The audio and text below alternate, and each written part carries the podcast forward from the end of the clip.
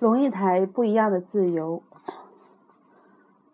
他那个打扮实在很古怪，而且难看，头发狠狠地竖在左耳边，翘起来那么短短的一把，脸蛋儿又肥，看起来就像横摆着的白萝卜，短很腿很短，偏又穿松松肥肥的裤子，上衣再长长的罩下来，盖过膝膝盖，矮矮的人好像正在面粉袋里做活动广告。他昂着头，甩着头发，清风。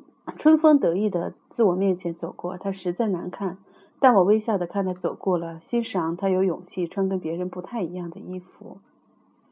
这个学生站起来，大声说他不同意我的看法。他举了一个例子，一个逻辑完全错误的例子，比手画脚地把话说完，坐下，全班静悄悄，斜眼看着他，觉得他很狂，很猖狂，爱自我炫耀，极不稳重。他的论点非常偏颇，但我微笑着听他说话，欣赏他有勇气说别人不敢说的话。朋友发了两百张喜帖，下星期就要结婚了，于是又觉得这实在不是个和理想的结合。两百个客人怎么办？他硬生生的取消了婚宴。他的决定实在下得太晚了一点，但我微笑着撕掉那张喜帖，欣然。欣赏他有勇气做一般人不敢做的事，上了车，还有下车的勇气。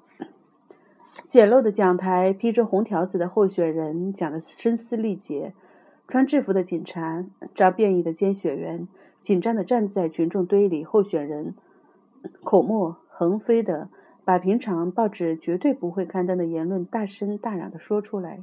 他举的例子谬误百出，他的用语粗糙而低级。可是我站在榕树荫里，耐心地听他说完，欣赏他有勇气主张与大众不同的意见。那个萝卜头也许很幼稚，只是为了与别人不同而不同。我的学生也许很肤浅，站起来说话只是为了出风头。取消婚宴的朋友或许有朝三暮四的个性，极不可靠。